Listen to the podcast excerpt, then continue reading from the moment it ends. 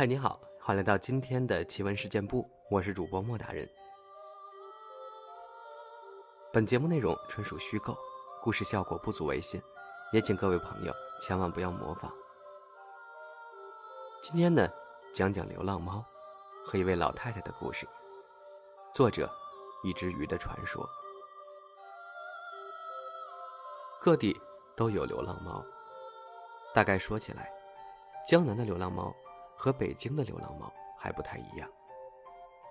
北京流浪猫多是长毛波斯，脸一般挺脏的，见人很警惕。估计是北京气候恶劣，人们的生存压力也大，对猫也不够友善。江南老城区这边多是短毛猫，比较慵懒，不太怕人，经常轻蔑地看着你。估计因为江南气候好，外地人少。当地人对猫比较友善的缘故，我买房租房的时候，都要看看小区里的流浪猫。猫咪的精神状态比较好，说明小区的人比较有爱心。一个小区的戾气重不重，其实挺重要的。不过小区的流浪猫多了也不行。春天时，它们会突然一起叫春，几十只猫，甚至上百只。一起撕心裂肺的惨叫，那气氛比《聊斋》还要《聊斋》，真是百鬼夜哭一般。前年我在苏州买房子时，看看猫咪精神状态不错，小区鸟粪也挺多的。小区有一只鹩哥，成天伪装成各种鸟叫，当时就定下来了。不过买了房之后，也很少在这住，一般都在北京。或者保定那个凶宅。后来回来一看，简直要昏过去。猫咪们抓破了窗户上的纱窗，破窗而入，把这儿当成了安乐窝，整个家成了巨大的废墟，或者说是垃圾场，堆着各种骨骸、尿毛、垃圾袋简直人间地狱一般。说实话，当时看到那场景，连死的心都有了。后来常住了一个月酒店，找了七八次保洁来清理，把所有家具家电都丢掉了，又专门找了某个油漆品牌的刷新服务，光刷漆就花了两万八，真是心理到经济的一次重创。有一天晚上，我正在院子里喂鱼呢，就听见有人低声呼唤猫咪。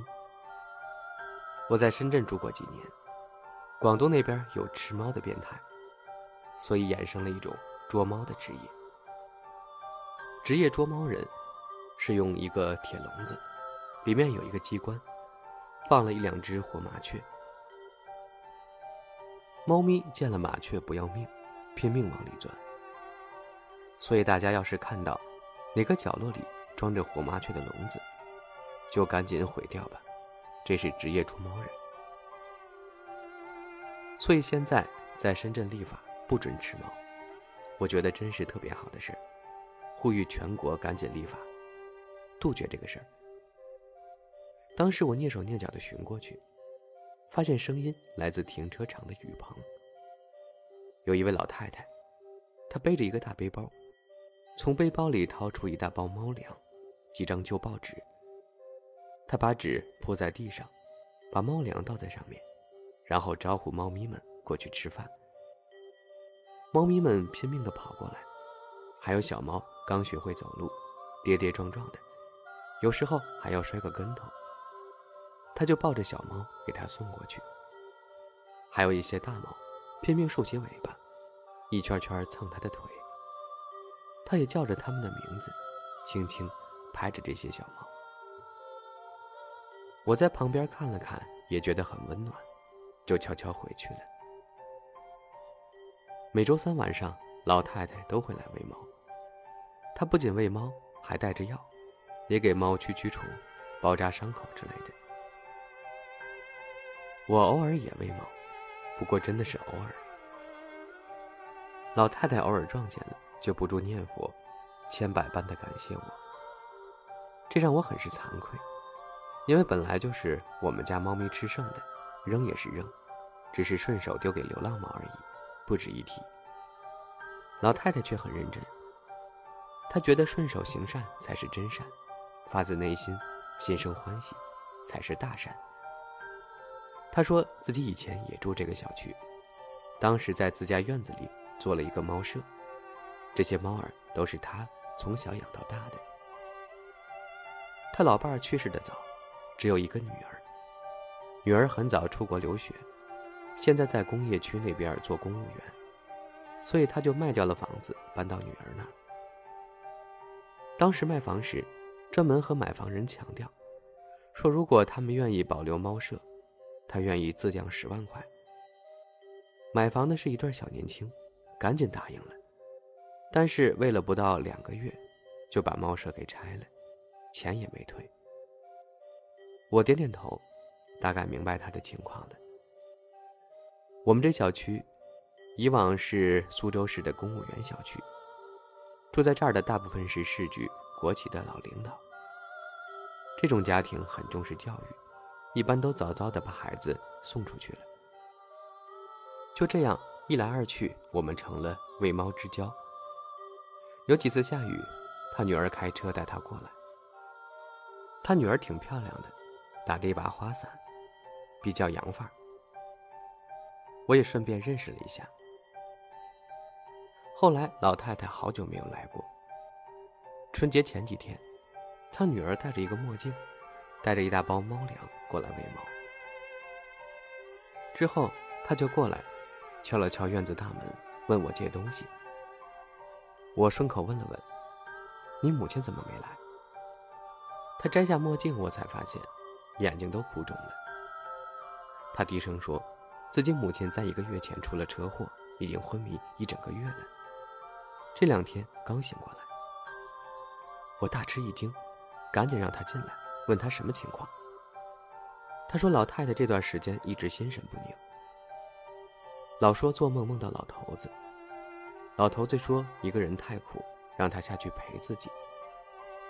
开始只是做梦，后来越来越严重，甚至半夜会坐起来，非说老头子进来了，就坐在那儿跟他招手了。到了最后，大白天都能撞见。下午五六点后，就说看见老头子在叫他，向他招手。我心里暗暗叫苦，想着这是最危险的情况了。白日见鬼，说明老太太阳气涣散。一只脚踏进阴间了，随时有可能去世。老太太自己也觉得不太好，老说要去寺院烧烧香，或者给老头做个法事什么的。自己一把老骨头，倒是不怕死，主要是自己姑娘还没结婚，实在是放心不下。之后老太太就出事儿了，她是过来喂猫时过马路。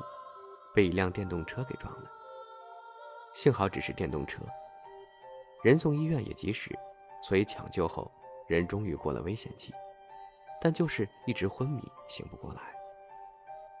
后来有一天，他突然就醒了，人还迷糊着，就央求女儿赶紧去喂猫，去感谢一下猫咪们。他女儿以为老太太糊涂了，就安慰他，说猫咪在小区里到处跑。也有其他人喂，不怕的，饿不死。老太太摆摆手，说：“不是为，是感谢，感谢他们的救命之恩。”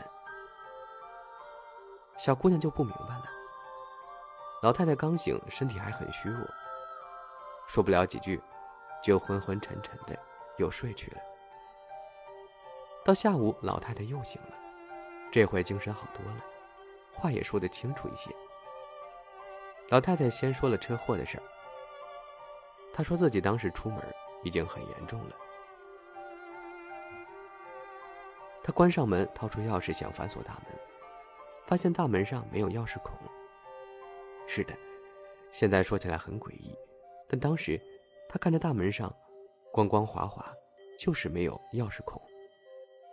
他脑子中混沌一片，心想钥匙孔去哪儿了？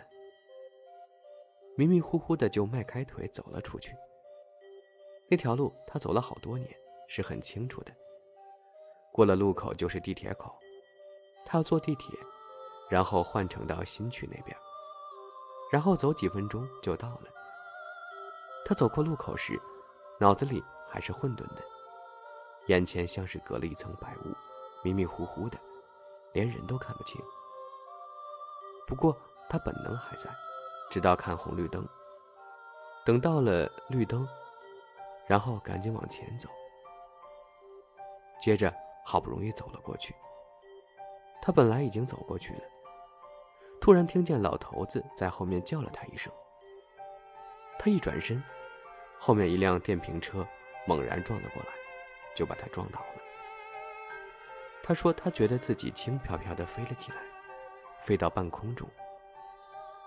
但是他又明明白白看到了自己。躺在地上，想了想，哦，自己估计已经死了，或者说要死了，这是灵魂出窍。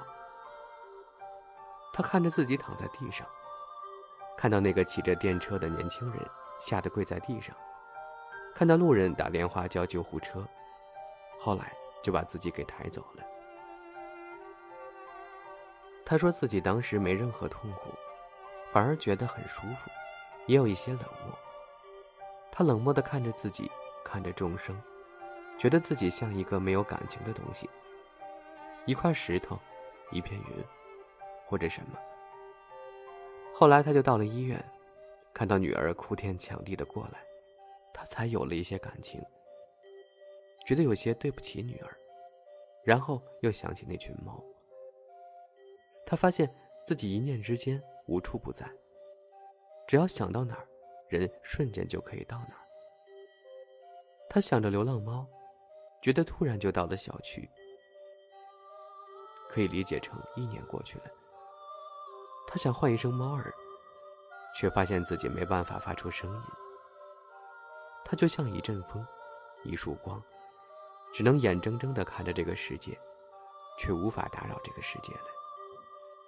他终于明白，自己这回真的要死了。原来死亡是这样一种体验。有人说，人死前会把人世间所有走过的路走一遍。其实不是这样，是人在临死前，是想到哪儿，意念就瞬间到哪儿，看着像是重新走了一遍人生路。以后要去哪里呢？天堂还是地狱？轮回还是转世呢？这时，他突然觉得头上出现了一个亮点。亮点越来越大，仿佛一个隧道，又像是一个窗口，在呼喊他，吸引着他。他知道自己终究要走了，估计就是自己真正离世的时候了。实在舍不得，于是用意念又叫了猫一声。他说，他看得清清楚楚的，当时那些猫有的懒洋洋地躺在草地上。有的躺在木栅栏上，有的在池塘旁喝水，有的在追逐打闹。但是在那一个瞬间，时间仿佛停滞了。之后像是开始慢放镜头。那些猫疯狂地朝着他跑了过来。他当时灵魂被震颤了一下，他知道这些猫真的看到他了。他觉得自己流泪了。自己风尘仆仆来到人世间，在红尘中摔打一辈子，没想到最后陪自己的，竟然是这群猫。他要走了，他觉得自己看到的世界开始模糊起来，画面开始颤抖了，几乎随时要崩塌。这时，他就听见一声撕心裂肺的惨叫声，他模糊的看到。一只肥胖的橘猫带领着猫群，一个个的爬到了树上，爬到小屋上，然后朝着它身旁狠狠的抓了下去。猫的平衡力是很好的，所以从高处掉落也不怕。但是这群猫完全放弃了平衡，它们悍不畏死，就是拼命的窜到树上、屋顶上，然后高高跃起，狠狠朝着。他抓了过来，然后重重摔在地上。他们是想留下自己吗？他泪流满面，渐渐消失了。小姑娘说到这儿，也是泪流满面。我给她倒了一杯茶，她两只手捧着茶杯，慢慢喝完，继续说。她说母亲说的这些，她原本是不信的。她说自己父亲是商人，母亲是公务员，家庭条件很好，他早早就被送到国外，过着衣食无忧的生活。那个时候的生意人总会涉及到一些灰色地带。他父亲也是，背靠着某个领导，后来领导下台，也牵连到了他的父亲。父亲为了不连累家人，保护其他人，就自杀了，家产也被人抢光。等他毕业后才知道这些事儿，好在他父亲去世前给他留下了一大笔钱，所以才能过得不错。不过他母亲一直觉得，自己父亲是含冤而死的。总是心心念念，所以他觉得母亲有些走火入魔，医学上就是精神分裂了。他一直想着带母亲去上海的精神科好好看看，但自己工作太忙，一直没时间，为此让他非常懊悔。不过他犹豫了一下，问我：“你说猫是不是真的有灵性？”我问他具体指什么呢？小姑娘说：“她当时在医院时，晚上打瞌睡，半梦半醒之间，总仿佛看到一个橘黄色大猫趴在母亲胸口上，和母亲嘴对着嘴，身体一弓一弓的，有点像给母亲做人工呼吸的样子。但是他走过去看看，又发现什么都没有。我问他那猫什么样子？”他说：“当时半梦半醒，看不清楚，只能说是一只橘猫，后腿上有块铜钱大小的疤痕，耳朵被撕裂了一角。”他说：“刚开始的时候，那只猫几乎每夜都来，后来就几天来一回。等他母亲醒了之后，他就再也没来过。”他说自己这次来就是想找那只猫的，如果真有这只猫，他也要好好感谢它。我也很好奇，陪他找了很久，但直到天黑也没找到。他就说，自己是魔怔了，这世上哪有什么猫咪救主呢？看来是他母亲自己醒过来的。我点点头，送他出门，让他好好照顾母亲。走回家后，我绕到栅栏一旁，卧室的灯光照过来，就看见一只橘猫，懒洋洋地趴在栏杆上。我敲敲栏杆，它不耐烦地翻了个身，用屁股对准了我，后腿露出了一块金钱般的疤痕，以及缺了一角的右耳。我放下一个猫罐头，慢慢进屋了。天已经黑了，明天一定是个好天气。好了，这个流浪猫和老太太的故事就分享到这儿了。本文作者：一只鱼的传说。文章摘自网络，版权归原作者所有。如有侵权，请联系删除。